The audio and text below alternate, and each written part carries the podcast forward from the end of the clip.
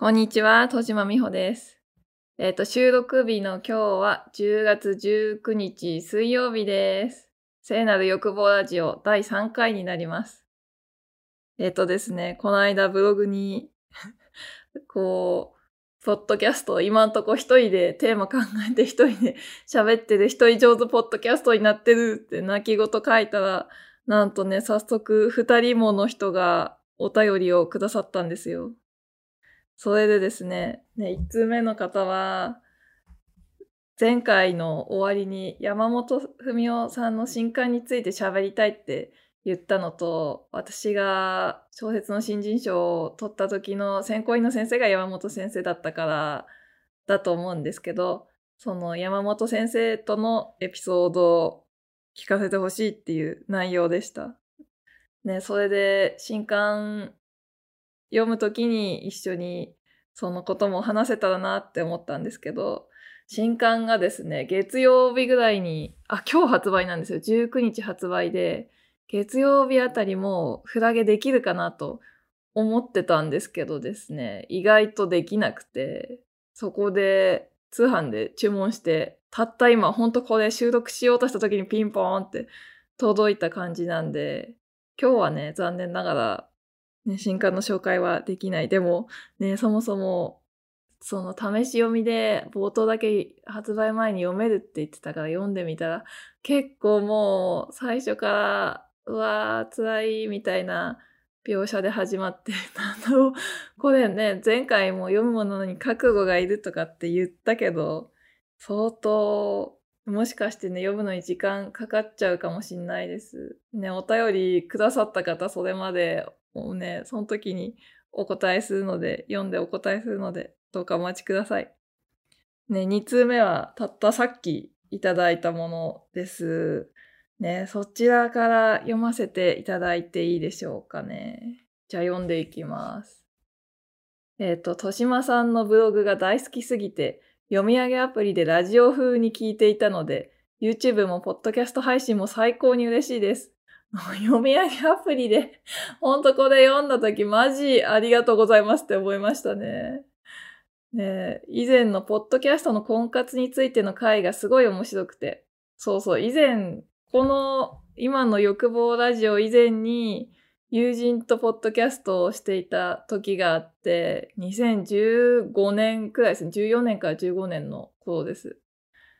その時のことをね、覚えててくださってんですね。ありがとうございます。ね、面白くて、要望というのもおこがましいのですが、最近世間でいわゆる理解のある彼くんが出てくる漫画について、なぜか省略されてしまう、慣れ初めと結婚に至るまでのハウツーを教えてくれという意見をよく見るように思うのですが、まだ続きます。豊島さんの明晰さでその流れを解説してもらえたら、とても勉強になりそうだと思っています。私自身、いない歴年齢の33歳としてお聞きできたらありがたいです。って泣いてる顔文字ですね。以上です。ね、名前を、すいません、これ、マシュマロって匿名サービスである以上、名前を書く欄がなくてですね、皆さん、名前を書いてらっしゃらないんだと思うんですけど、できればラジオネームとかね、嫌じゃなかったら書いてくれると嬉しいです。ね、二人とも、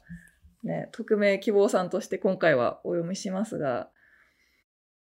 ね、このメールの絶妙さっていうか、この質問、要望の絶妙さになんかこう2回、3回と文章を読みましたね。この理解のある彼くんが出てくる漫画に対して、漫画が、まあ、それ、わかんない人はわかんないと思うんですけど、私もね、そんなにこの言葉を深く理解してるわけじゃないですね。ああ、ちょっとこれ話すると長くなりそうだな。ちょっと ここで、ここで一旦もう話を、本当はね、今日は夫婦関係のことについて喋ろうと思ってたんですよ。その山本先生の新刊が間に合わなかったから。だから、その前にこのお便りにちょっと触れとくと、お便りに回答しとくと内容が喋りやすいかなって思ったんですけど、なんかよく考えたらもうこれに回答してるだけで終わるかもしれないので、もう一回オープニングとしますね。ちょっと今日テーマがちゃんと定まらないまま始まってしまうんですけど、ねえ、えっ、ー、と、今日のテーマはじゃあ仮に夫婦関係、もしくはこの理解のある彼くん問題ということで行ってみたいと思います。曖昧なままですいませんが、始めましょう聖なる欲望ラジオ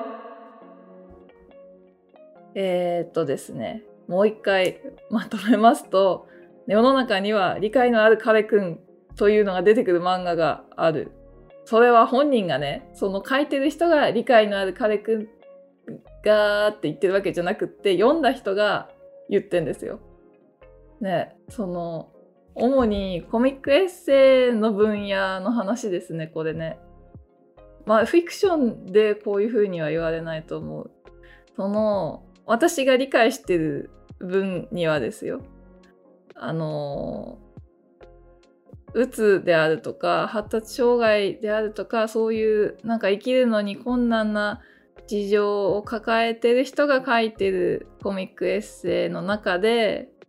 まあ、その困難についてなんだかんだ彼氏とか夫とかがすっごい理解してくれてサポートしてくれてどうにかなってる。ね。そういうのをあんだ結局理解のある彼くん漫画じゃんって言われるっていうそのだからこの言葉はその著者じゃなくて主に読んだ人の割と否定的な感想に見られる言葉なんかなって私は思ってます。で、このお便りに戻りますけど、その中で省略されてしまう慣れ初めと結婚に至るまでのハウツー。理解のある彼くんっていうのが漫画に出てくる割に、そいつとどうやってし合って、どうやって付き合うに至ったのか、どこにもね、エッセイコミックなのに書いてない。ね、突然なんか発達障害だっていうとか始まってとか、うつだとか始まって、なんかこう急に彼氏いてこのいい彼氏どこで見つけてきたんよっていうのが不透明である不透明であるからそこ書いてくれればいいのにっていう意見をよく見るというのがこの匿名さんの仮に匿名さんとしますけど匿名さんのお便りに書いてあることですね。で豊島さんの明晰さでその流れを解説してもらえたら私が面積かどうかは置いといて まあ、私にその、その流れっていうのはつまり、ハウツーのとこですよね。を解説してもらえたらっていう意味で、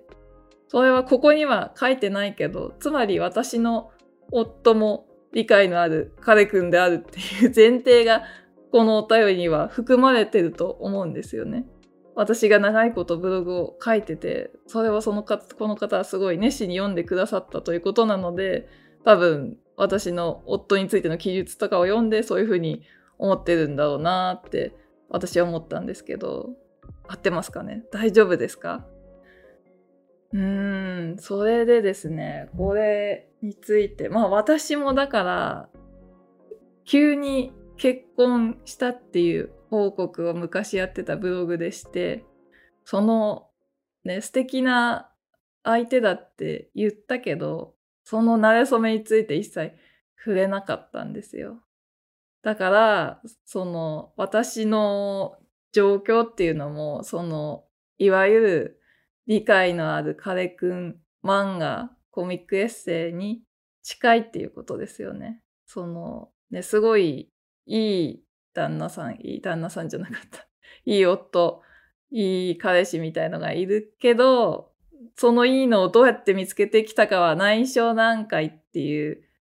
ので共通しているっていうことですよね。うーん。まあ、私なりに、だから自分の話をここで話せばいいだけではなくて、それがなんで伏せられてるのかっていうのを解説してほしいっていうこの対応をくださった方はおっしゃってるんですよね。それで、それは、それは私には解説できない当事者じゃないからって書いた人じゃないからって一瞬思ったけど、でも考えてみれば、やっぱちょっとだけだけどわかるような気がするんですよね。なんで伏せるのか。そもそも理解のある彼くんとは何かっていうのをね、なんかちょっとさっきこのお便り結構いただいてほやほやなんですけど、結構読んです、ああ、こういうことかなっていうのを思ったんで、ちょっと話していきたいと思います。うーん。まずね、ああ、なんでそのコミックエッセイがそもそも理解のある彼くんっていう風に、なんだろう、それが非難、非難っていうほどじゃないかもしんないけど、批判されるかっていうことなんですけど、それはやっぱ普通の人は理解ある彼くんではないっていう前提条件があるんですよね。普通の人は、普通の男の人は、例えばそういう、うん、うつだとか発達障害とかそういうあとは、なんだろう。それだけじゃなくて、その、割と病気のことを先に言っちゃったんですけど、きっとワーキングママとかそういうのも、そういう大変な状況についてっていうのはいろいろバリエーションがあると思うんですけど、そういうのを理解し、ん？ちょっと待ってくださいね。そういうのが普通ではないっていうのは、でもそうだろうなって思いますよね。その世の人がみんなその女性の困難な状況に対して、大丈夫？聞くよとか、うん、大変なんだねっていう需要をまずしてくれないっていう大前提があって、だから理解のある彼くんっていうのが何か特殊な人物に見えるっていうことですよね。そんな人いないじゃん。どこで見つけてきたんだそれってなるっていう。でも、なんか、私が思ったのは、それは本当に、そう、その、理解のある彼くんは、まあ私の夫もそうであるっていう前提で話しますよ、もうね。そう、そうだから。私もなんか、やっぱり困難なことに対してサポートを受けてるし、その、家事とかね、あんまり上手じゃないけど、めちゃくちゃ育児もね、家事も育児も一人ではできない。絶対、いつも思うのは、私は、この夫じゃなかったら、例えば今まで付き合ってきた人の誰かと結婚してたら、まあ、結婚生活はわかんないけど、産後は3日でも離婚届に署名して、ちょっとお願いしますってやってたって思うもん。なんか本当に全部が大変すぎて、なんかそれを当然、お前の問題でしょ一人でやってっていう態度の人だったら、なんかもう早めに、それはもうすぐ諦めてたと思う。なんかその人の態度を変えようっていうふうに思えない？ももしかしたらね、それは私が未熟だからそう思うのかもしれないけど、その今40歳現在の私が見るに、はっきり言って、もう世の男の人は、その何かを理解しようとしてくれる人と理解を拒む人の2種類に分かれると思うんだよね。男の人って言ってしまったけど、もちろん男の人だけじゃなくて女性もそうかもしれない。なんかその、相手が大変そうな時に、いや、知らないよっていう態度の人と、なんか何が大変なのかなどうしたのかなっていう、はてなっていうのがちゃんと出て、しようとする人の二つに分かれるかなって思うんですよね。本当に理解のある彼くんとそうじゃない彼くんが いる。俺、俺くんとでもしましょうかね。俺くんがいるっていうね、それはなんか事実なんじゃないかなって思うん。で、でですよ。じゃあ、なんでそれを見つけた、そのいいさ、理解のある彼くんを見つけた、それと付き合ったことの詳細を、その馴れ初めを防ぐのかっていうことにも、これじゃないかなって思う理由があって、その私の場合はっていうのが結構これ全部に当てはまってんじゃないかなって推定できるっていうことなんですけど、うん、私はなんで伏せたかっていうと、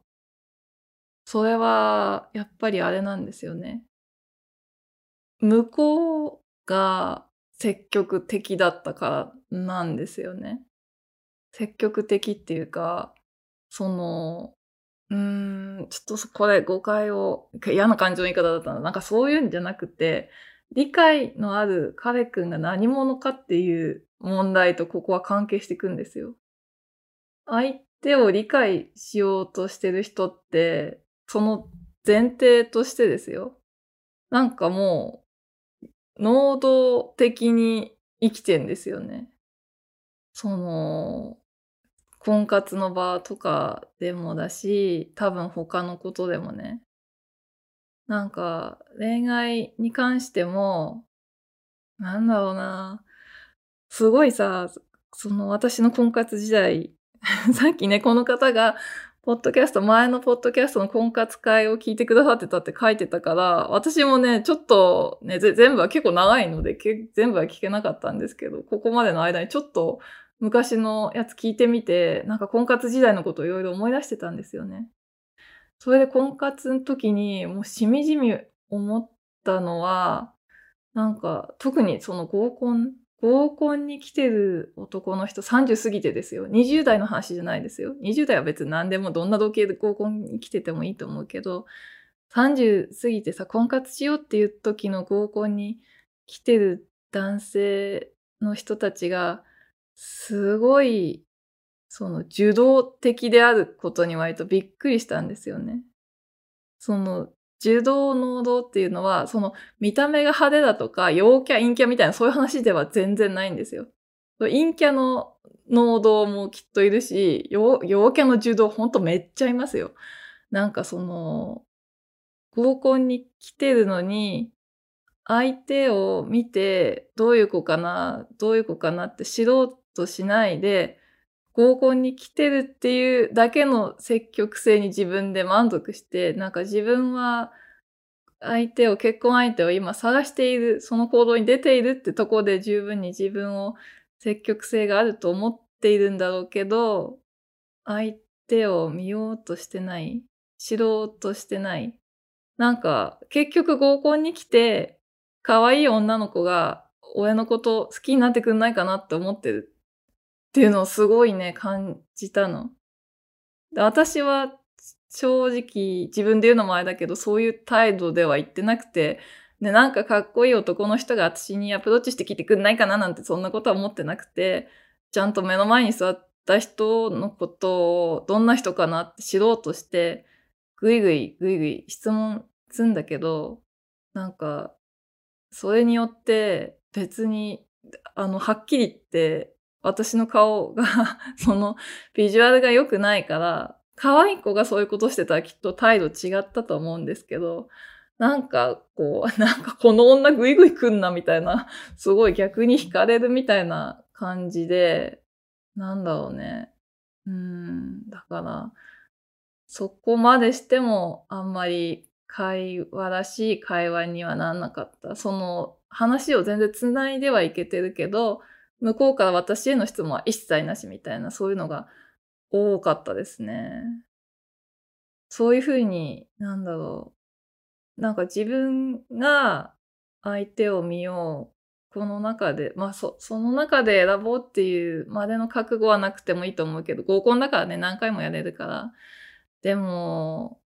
なんかこれからいろんな人を知っていこうっていう気持ちが見られなかったから、なんかそういうのに対して、はってすっごい思ったんですよね。で、でですよ。でも、世の中にやっぱそうじゃない人がいるんですよね。今、男性って言うと、私が女性で婚活してたから相手の男性についていろいろ ね、悪く言っちゃってるけど、ももちろん男女逆っていうパターンも全然、その、ありえますよ。なんか、その、逆に、その、本当にその理解のある彼くんになる男性っていうのは、相手をまずしようとしてて、そういう場で多分質問とかしてくるし、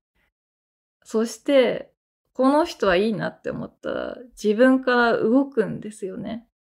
その、いいなもさ、顔がいいな、なんか可愛いなとかじゃなくって、ちゃんと相手の価値観とかを話してチェッククしていて、まあチェックって言うと嫌な感じだけど、なんか合う子なんじゃないかなって思ったら、よしって決めて自分から行くんですよ。なんか、結局、その、理解っていうのは、先に進もうとする力だからさ、理解があるっていうのは、もうやっぱ先に自分で進めるっていうことなんだよね。だから、形としては、その、理解のある彼くんは、アプローチをどんどんして、なんか結婚なり、その、交際なりまで持っていくっていうことになりがちだと思うんですよね。だから、はっきり言って、伏せるっていうのは、その、それなりの向こうの積極性があったから伏せてるっていうことじゃないかなって私は思うんですよ。正直私の場合はそうですね。その、まあね、私の馴れ初め、今どこまで話そうかなって迷ってるところですけど、やっぱ迷うのは、その、あまりにも、うーん、夢みたいな話っていうか、そんなことないでしょっていう話だから迷うんですよね。あと、なんだろう。そうやって相手の積極性が発揮されるっていうのは、なんか私の顔をリアルで見てない人は結局美人なんじゃないのって思うんだろうし、逆にリアルで会ってる人は 嘘でしょみたいな。よくそんな顔でそんなこと言えるねみたいな感じになっちゃう。どっちにしても悪い方に転ぶから、なんか、あんまり言いたくないなって思っちゃうんですよね。うーん。だから、うーん。そういうお姫様だけが、ね、会うような夢物語みたいなのに、遭遇してるのが別にお姫様みたいじゃない人間だっていうのを、あんまりみんな、うーん、なんていうのかな。なんか、それに、ああ、そうなんだ、うんうんって言ってくれなさそうだなって思うから、伏せるのかな。そうね。うん。まあでもね、ポッドキャストだからさ、顔が見えないから、うん、勇気を出して言ってしまうと、あれなんですよね。私の場合は、まあ、初対面で会う時に機会があって、夫と会って、その時に夫は私を見た時に、この人と結婚するって直感で思ったらしいんですよ。もうほらこれ、あれでしょ？あれでしょ？なんか、可愛いんでしょ？みたいな感じになっちゃうんですけど、でも違うんですよね。うん。なんか、それは、あれなんですよ。理解ある彼くんっていう人種は、なんていうの？すごい自分の中でいろんなことを判断してんですよね。本当の意味で自分で判断できる人、恋愛相手にしても何にしても、判断力がある人って、私はめっちゃいるとは思わないですね。男の人も女の人も。なんか、世の中のうーん、これが美男美女みたいな先入観も入ってきちゃうし、他のね、いやでも、あれかな、なんかほんと逆に大学生とか高校生とかそういう段階では本能っていうかちゃんとセンサーが働いてるような気もするんですけど、なんかそういう、ね、この人会話してみてこの人だとか、あるいは会話する前でも、この人がいいって決めれる人ってすごい少ないと思うんだよね。何の話してたんだっけ？ちょっと待ってくださいね。横道に それちゃったね。つまりね、理解のある彼くんっていう人種は今までも、それまでもいろんなことを自分なりに理解しようとして考えて判断してきた人たちだから、なんか、自分で、なんか、この子合うなって思ったりするわけですよ。その世の中的に良くないような感じの人でも。これは大丈夫だなとか、行こうって思ったりするんですよね、きっとね。わかんない。全部推測だけどね。夫に確かめたわけでもないけど。まあね、まして、ましてそのコミックエッセイに出てくるね、彼氏に一人一人会ったわけじゃないから、絶対そこはもう私の勝手な妄想、妄想に近いですけど、こんなのね。でも私の推定ではそういうことなんじゃないかなって、その伏せるっていうのは、あれなんですよ。まあ、あと、相手がやったことだからね。つまり、その、自分が理解ある彼くんを見つけ出したのではなくって、見つけ出された方だから、なんか、結局、ここにハウツーっていう言葉が書いてあるんですけど、ハウツーがない、その、結局、自分でやったことではないから、なぜかっていうことも決して説明できないっていうことなんじゃないかなって、私は思いました。やっぱり長くなってるね、この話ね。この後夫婦関係の話入らんわ。入らんか、まあ今日はこの理解のある彼くん問題っていうのはテーマってことにしてください。ちょっともうちょっと続きます。この理解のある彼くん問題で、もしこのお便りくださったね、匿名さんが、まだ見てないんだったら見てもらいたいコンテンツが一つあってですね。それは、ネットフリックスでもう配信済み、全話配信済みの Love is Blind っていう婚活リアリティショーなんですけど、シーズン1が今年の春ぐらいに、2月3月ぐらいで放映されて、シーズン2が制作中だったんですけど、今週、先週、本当にね、この一週間の間に、シーズン2の撮影、撮影じゃないや、制作中止がね、入ったんですよ、ニュースが。まあ、そういう、うん、何かトラブルがあったんじゃないかなって、個人的には思ってんですけど、なんか今もう、リアリティショーっていうのは、結構厳しいというか、こうやってね、簡単に人に勧めちゃダメなコンテンツなんだろうなって思ってはいるんですけど、なんかどうしても、うん、ちょっと見てほしいっていうか、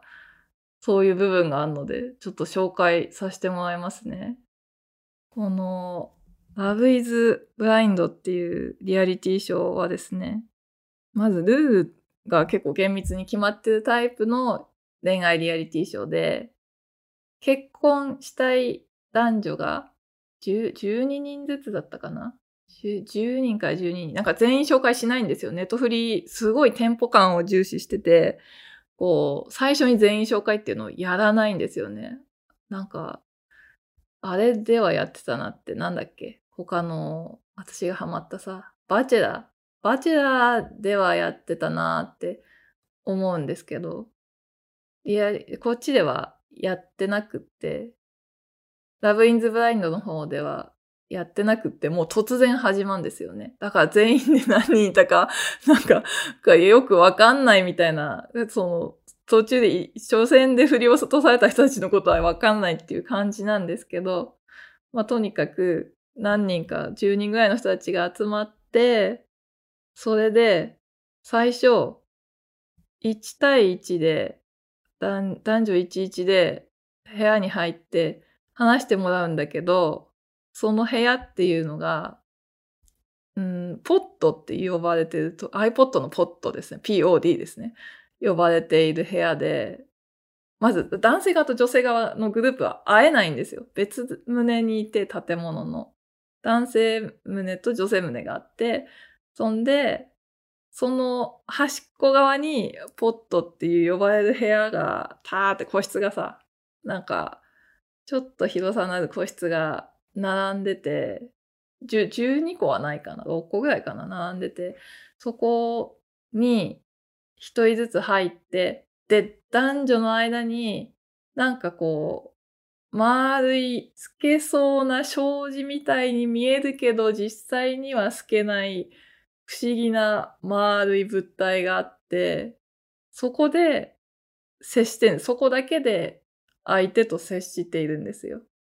で、声はちょっとああんま通んないらしくって、お互いマイクで話して、耳から聞くっていう形で会話をする。つまり、相手の顔が見えないんですね。相手の顔が見えない状況で、その中でいろんな人と話して、次この人と話したいっていう人を、とまた面談して、重ねてって、それを5日間だったかな。まあ何日間かやって、そこで決めた人に顔を見ないままですよ。顔を見ないまま、プロポーズをして、OK だったらご対面っていうルールなんですよね。まあ、それで、まあそのルールはちょっと きついなって、まあ思うんですけど、全体の流れを説明すると、まあまだあるんですよ。プロポーズして対面して、そっからハネムーン的な感じで旅行に行かされるんですね。その成立したカップルで。成立したカップルだけでね。で、旅行に行って、そこが、まあ、2泊3日だか3泊4日だか忘れちゃったけど、まあ、ある程度の期間ちょっといいね、番組の予算で素敵な超高級リゾートみたいなとこに泊まって、その後で東京に帰ってきて、番組が用意した仮住まいに2人で入って同居してもらう。それが2週間か3週間 ?3 週間ぐらいはあったかな？まあそして、まあお互い必要ならば、互いの両親に会ったりとか、友達に会ったりとかして、しつつ、まあまあ同居生活ね、いろんな問題があったりもするから、そこも切り抜ければ、晴れて最後にまあ、気抜けなくてもか、気抜けなくても、まあ、途中で脱落しなければ最後に結婚式、本当のね、婚姻届はそこでは書かないけど、結婚披露宴っていうのがあって、一応片っぽか片っぽ男性か女性にっていう形だったかな、みんななんだかんだ。プロポーズして、そして OK ならば、ね、ハッピーエンドっていうようなリアリティショーだったんですね。説明だけで結構かかっちゃった。まあ、それがね、それに、この素晴らしい理解ある彼くんになるとおぼしき男性が出てたんで、それをね、見てほしいんですよね。ちょっと、もう、これ、だからネタバレになっちゃうよね。この人見てほしいっていうのあったら、言ったらもうネタバレになっちゃうから、ちょっとネタバレしないで見たいっていうんであれば、このお便りくださった人もそうでない人も、ネタバレしないで見たかったらもうこの先聞かないでください。見てから聞いてください。全10、10話だか12話だか、1回が結構1時間で長いんですよね。しかもあれなんですよ。ネトフリあれなんですよね。有料なんですよね。無料の期間ないんですよ。なんかこの間、広告付きがちょっと安くなるプランが出るっていうニュースが出てましたけど、私見たときは、1ヶ月、まあ、まあ、最低画質でもっと安いプランあったと思うけど、そんな、あんま最低の画質で見たくないから、普通の画質で見ようと思ったら、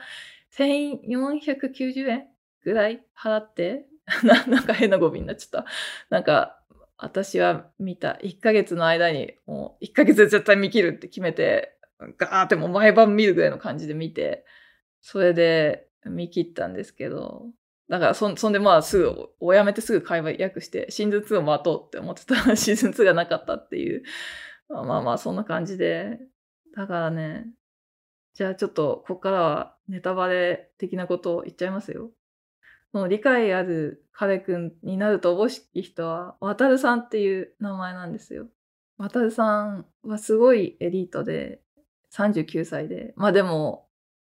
エリート、すごいエリートだってことは番組の中では最初はわかんない。その、どれぐらいの人なのかっていうのは。で、でも、まあ、はっきり言って話してるとこ見たら、あ、もうこれ、桁、年収桁値の人ってわかる、すぐ。なんか落ち着いてるからさ、全然違うから、普通の39歳と。まあ、その人がですよ。その、本当にね、王子様みたいな、その、ただね、ポットの中ではそうでもないんですよ。その、別に甘い言葉もそんなに言わないし、なんか、冷静なんですよね、かなり相当。ここで顔も見ずに決めるのは難しいっていう場面があるんですよね。その男性陣にこぼすのか、スタッフにこぼしたのか忘れちゃったんですけど、いやー、これ難しいねっていうとこあるんですけど、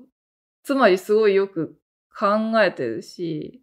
相手に質問もしてる。本当に自分が結婚したい人なのかっていうのをいろいろ考えてるっていう態度なんですよね。話もそうだし。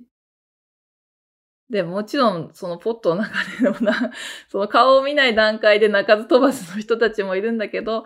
渡さんに関しては、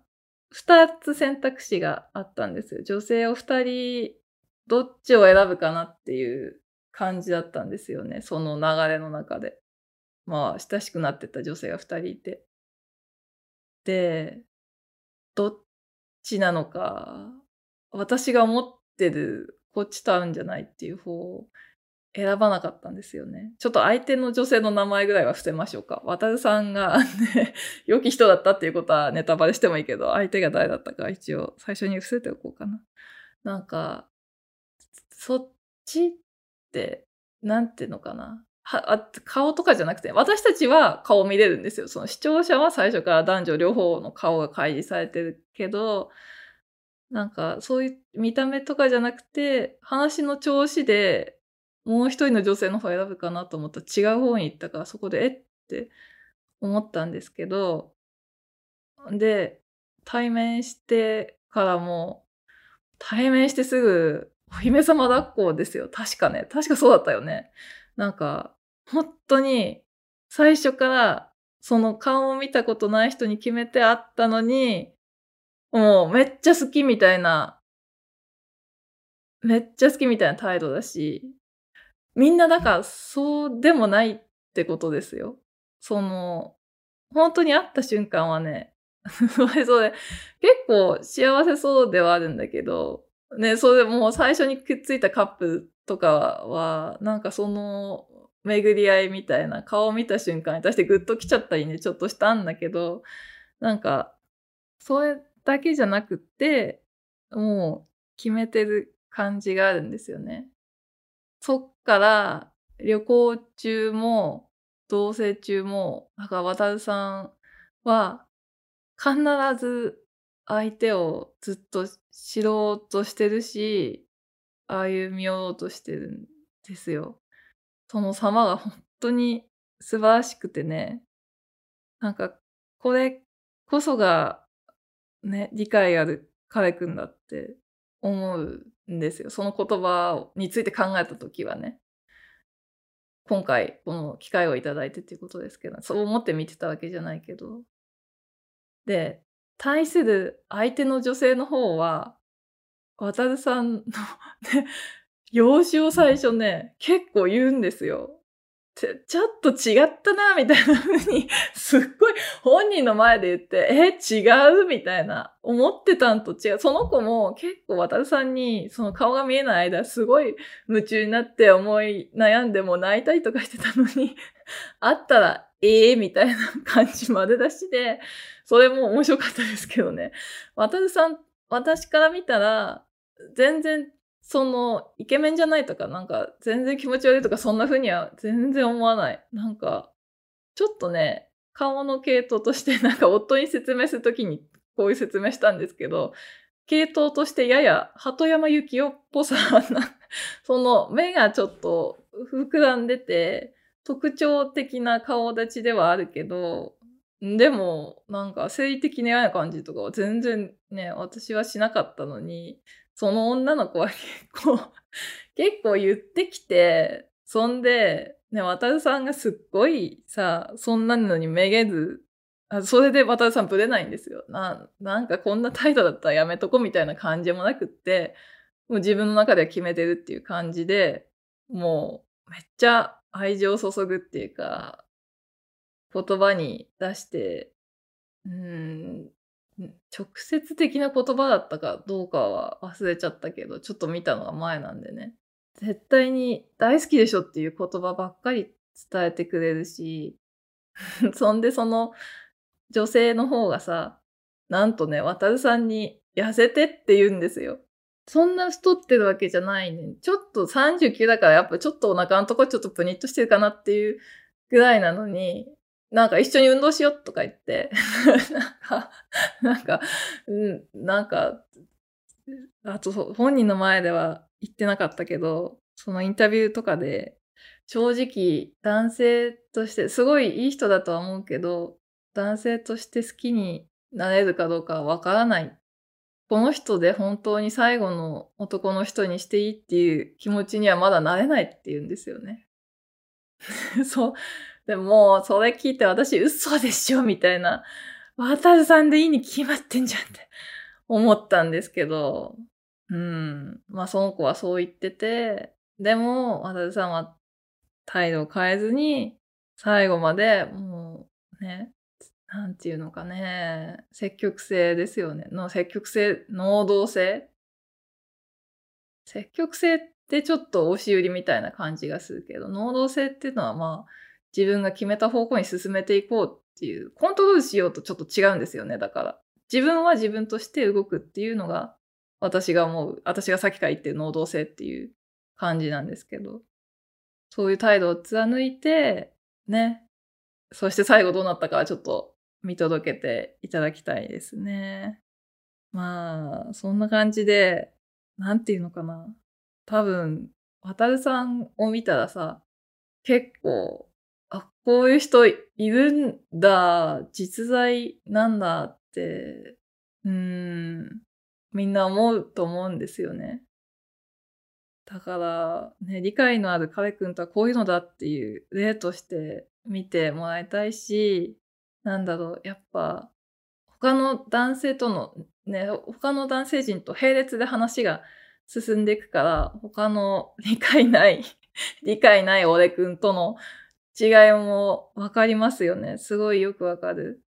特にその、ポットの中にいるとき、そこでカップルが確か7組か8組、かなりの数成立したんですよ。こんなにできるんだっていうびっくりするぐらいできて、ただ、やっぱりそこでは、やっぱどっちかって言ったら男性がですね、女性の方はそういう感じには私には見えなかったけど、男性が割とね、その、あんまり理解を詰めようとしてない、その、相手をきっと可愛くて会えばきっとうまくいくだろうぐらいの感じで決めて、一緒にポット出ちゃって、結果すぐもうその旅行の間にもう一日でダメになっちゃうとか、全然ありましたね。そういう人は本当最初の態度が違う。その、理解しようっていう風な態度じゃなくて、割と希望的観測で埋めてってるし、希望的観測で埋めてるから簡単に相手にも、相手のこともいいよ、そんな君でいいよ、好きだよって簡単に言っちゃうんですよね。なんか、そういうのは簡単だけど、やっぱ実物と会うと違うってなっちゃう。うーん。えっ、ー、とまあ、ちょっと随分長くラブイズブラインドの話をしちゃったんですけど、まあ、要するに、まあ、それを見れば、理解のある彼くんと理解のない俺くんの見分けがつくように対象 なると思います。まあ、それで、でも、ハウツーを、この人が ハウツを、ね、このお便りをくれた方がハウツーを教えてくれって言ってるわけじゃなくて、ハウツーが教えられない理由を解説してくれって書いてると思うんで、えっ、ー、と、だから、ハウツっていうのはでも、だから、さっきも一番最初に言ったように、ハウツーはないんですよね。その、理解のある彼くんがまず生息数がすごい少ないし、その人に見つけてもらえるっていうのは、もうただの運だと思うから、なんかこう、簡単に人に勧められない。こうすれば理解のある彼くん見つかるんだぜって誰も言わないでしょ言えないんですよ、それは。なんか、運、運だからさ。なんかこの運っていうのもすごい、ある意味残酷な言葉だなって分かってはいるんだけど、でも私は逆に自分も運だったなっていうのはすごい意識してて、常にね、今でも、子育てしながらでも、なんかこうやって全てが運だなって。なんか、なんかこう 私、いつもね、なんか平行世界の自分のことたまに考えるんですよ。この、今の素晴らしい夫と会ってないあそこで見つけてもらってない一人暮らしを継続してる自分とか、あとは違う人と結婚しちゃって、子供産んで3日で離婚した自分っていうのも、全然どこかの平行世界にいるんだっていうことをいつも思ってる。なんか、なんかそれを忘れちゃいけないなって。なんか私の力で選ばれたわけじゃない？別に私にふさわしい人がこの人なのって 思わないようにしたいなって思ってんですよね。だからこそ、ハウツーはないんですよ。うーん、ね、こんな説明でよろしかったでしょうか？あ、でもね、なんか一個だけ、その 理解のある彼くんに見つけてもらう可能性が上がるかもしれないこととしては、なんか、やっぱり自分も人を理解する態度でいるっていうこと。なんか、自分がその、別にね、そう、そういうふさわしくなるとかじゃなくて、ただ単に類友率を上げるっていうか、その、能動性みたいなものを持ってる人同士のがやっぱ結びつきやすいと思うから、ね、男の人だけ能動的で、なんかでも、ああ、なんかかっこいい男の人が私のこと好きになってくんないかなってタイプの女の人に惹かれるとはあんまり思えないから、なんかそこは同じスタイルにしといた方がね、類友としてなんか縁があるようになるのかなっては思います。なんかでも、アドバイスをされたいわけじゃないよね、この人。あ、でも勉強になりそうだって書いてるから、それでもいいのかな。なんか、アドバイスを求めてるわけじゃなかったら、すいません。なんか私としては、理解のある彼くんを、との馴れ初めを隠す問題については、こんなとこですね、考えたのは。ね、ちょっと、もし、これでなんかご感想あったら、またいただけると嬉しいです。あの、一回話題を終わらしてしまったんですけど、ちょっと補足っていうか、そういうのがあるので話させてください。あの、さっき平行世界の自分がいるのを忘れないようにしたいっていう話したんですけど、その、結婚してないまま独身とか、その、離婚して、もう結婚して、子供で3日で離婚した自分とか忘れないって言ったけど、なんか別、なんかそれを、それが今より悪いと思ってるわけじゃないっていうのは一応ね、断っておきたいですね。なんか、自分が運よくここにいるっていうのはそうなんだけど、まあ一方で、その人はその人なりの幸せみたいのがあるっていうのも思ってる。なんか今日夫婦関係のことを話そうかなって思ったっていう話を最初にしたんですけど、まあ私と夫はかなり普段からすごい緊密にやり取りして結構人から見たら気持ち悪くないっていうぐらいなんかいろんな物事を共有してこうビターってなんか体は別にくっついてないけどなんかこう脳みその一部を共有するみたいななんかこう結構がっつりした関係でやってきてるんですけどなんかね若い時っていうかその結婚したての時は今もう結婚から8年になる違う、満9年になるとこですかね。いや、8年かな。なんかこの間自分の結婚した年を間違って言って、2014年って言っちゃったけど、15年の頭に結婚してましたね。だからもうすぐ満8年か。なんか最初の頃は、なんか、これがやっぱり良かったなって思ってたけど、年が経つにつれて、うん、やっぱりこう、自分のタイプの幸せだけが幸せじゃないなっていうのを、うん、よく思うようになって、別に今が不満だからとかじゃないですよ。なんかいろんな、多分、幼稚園でいろんなお母さんのいろんなあり方を見て、うん、その幼稚園ママっていうのはみんな働いてない自分で仕事を持ってないっていうのが基本だけどだからって言ってこう家庭第一でもう夫とビターってくっついてなくてもいいっていうかそういう人にはすごい逆にこういう関係の広がりがあったりするし何て言うのかなうんなんかとにかくさその別に結婚生活だけが人生じゃない。なんか綺麗事に聞こえるかもしれないけど、本当にね、それは自分に味わえてない幸せっていうのがあるんだろうなっていうのは、うん、思いますね、よくね。その、やっぱり、夫と仲良くなればなるほど、割と他は薄くなってきちゃうから薄くなるっていうか絶対薄くなるわけじゃないけどかなり何て言うのここの2人の関係が濃密で楽になってるから他が新しく関係を始めようって時に結構すごい足が重くなる傾向にあるからそういうのじゃないっ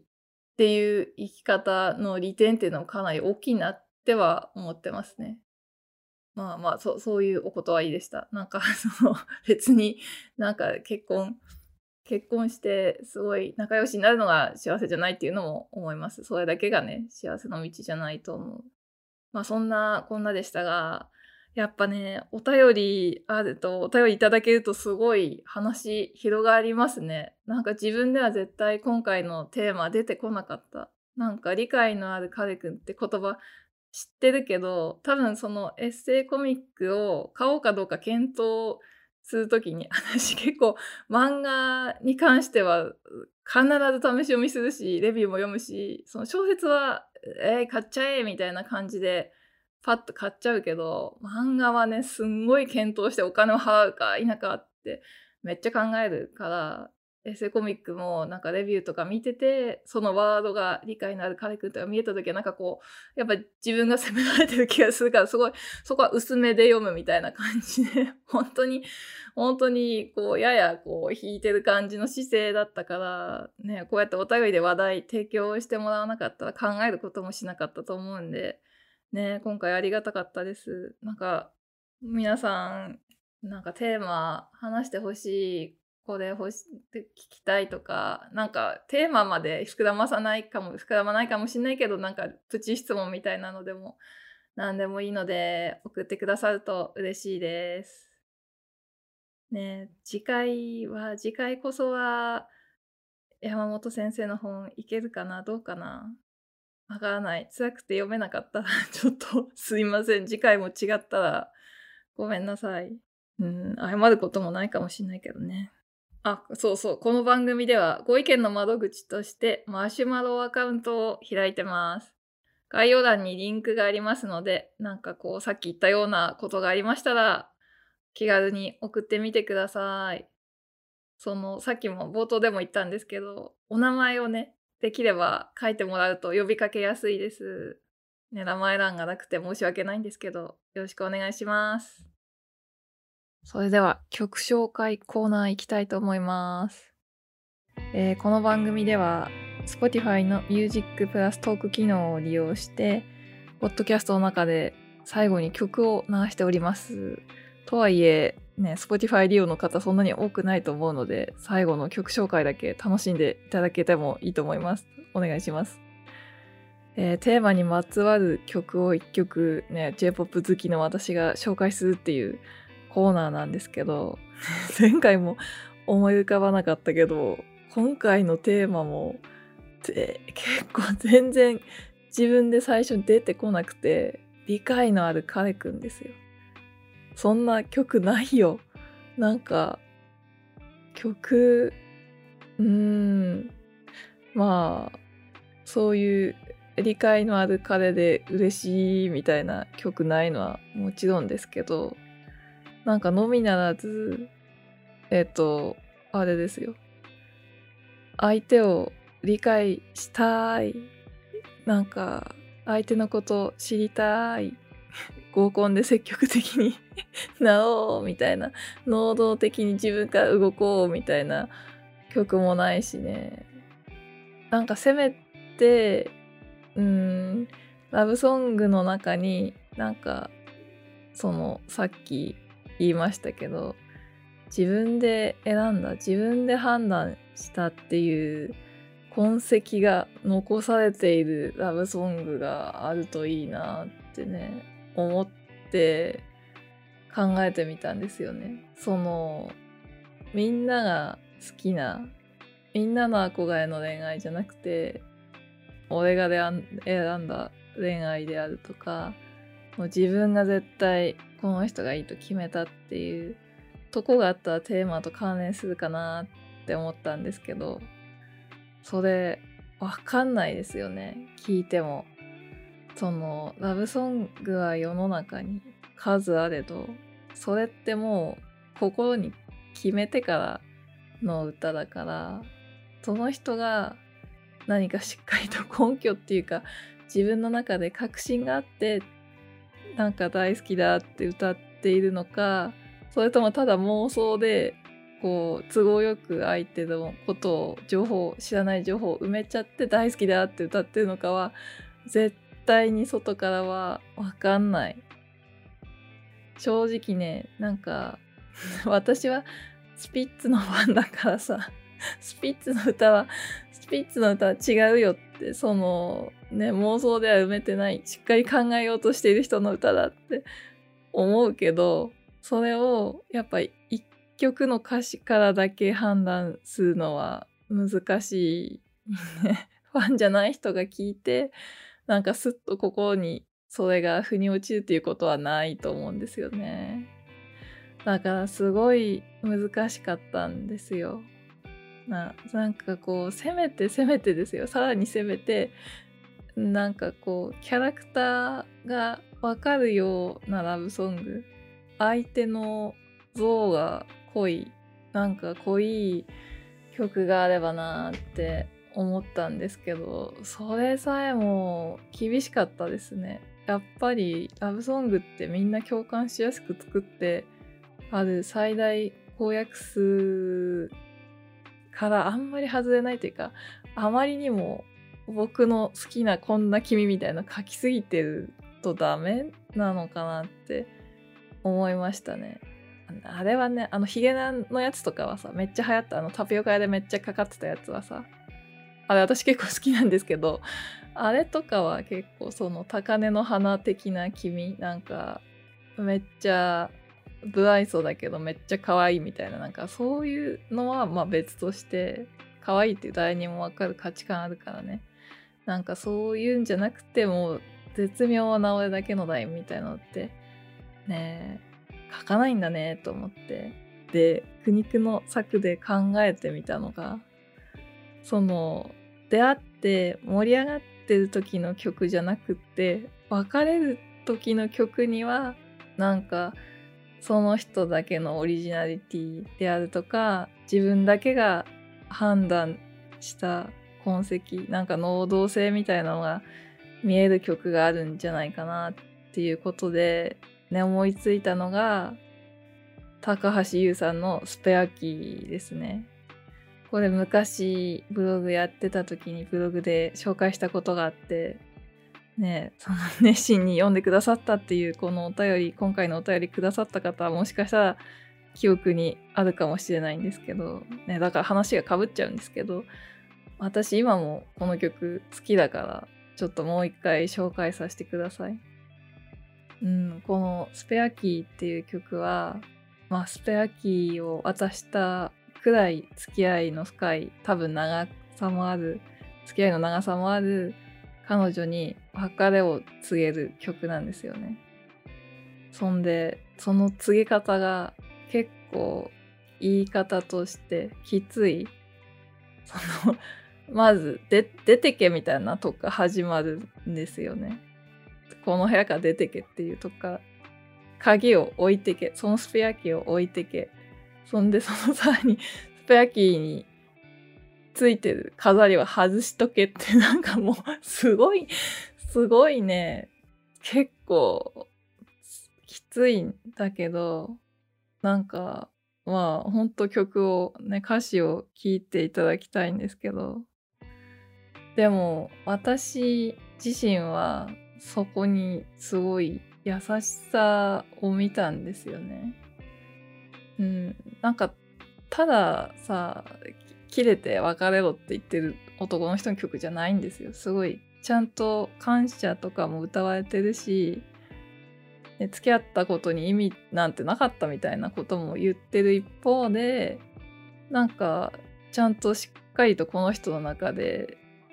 うん、意味はないけど経験としてはしっかり存在しているものでそれがこれから減るゼロになるっていうことはないんじゃないかなってこともわかる。なんか逆に付き合いの深さその時付き合ってる時の思いの深さがわかる曲だと思うんですよ。恋愛はどう終わらすのか、ね、この大事な恋愛をどう終わらすのか、うん、考えた末の、うん、行動と言葉に私には思えるんですよね。ねただなんか今回ちょっといつもよりね気をつけて聞いてみてまた発見したところがあってなんか飾りスペアキーを彼女に返してほしいって言ってるわけなんですけどその飾りをね外して飾りを外して返せって最初一番あたりでは言ってんのに最後最後では飾りは捨てておくよってなってんですよ。つまりその間に彼女は鍵を置いたけど飾りを外さなかったんですよ。なんかそれ私おわーと思ってなんか 彼女ムカつくと思って なんかこの気持ち分かってもらえるかななんかわざわざさこっちがいろいろ考えてさ外してって言ってんのになんか外さないで置いてくとかってさなんか自分の痕跡をそこに残していくっていうのはすごい嫌い私。なんかだから捨てておくよ。飾りは捨てておくよ。もう私もその場でその人が出てた瞬間にプチって外してパーンってゴミ箱に 捨て捨てますけどね。うん。なんかそんなことに今回気づきました。まあそれは置いといて。ねじゃあ長々と今回もね、喋ってしまいましたけども、ここで私とはお別れになります。最後まで聞いてくださってありがとうございました。えっ、ー、と、それでは聞いてください。高橋優でスペアキー。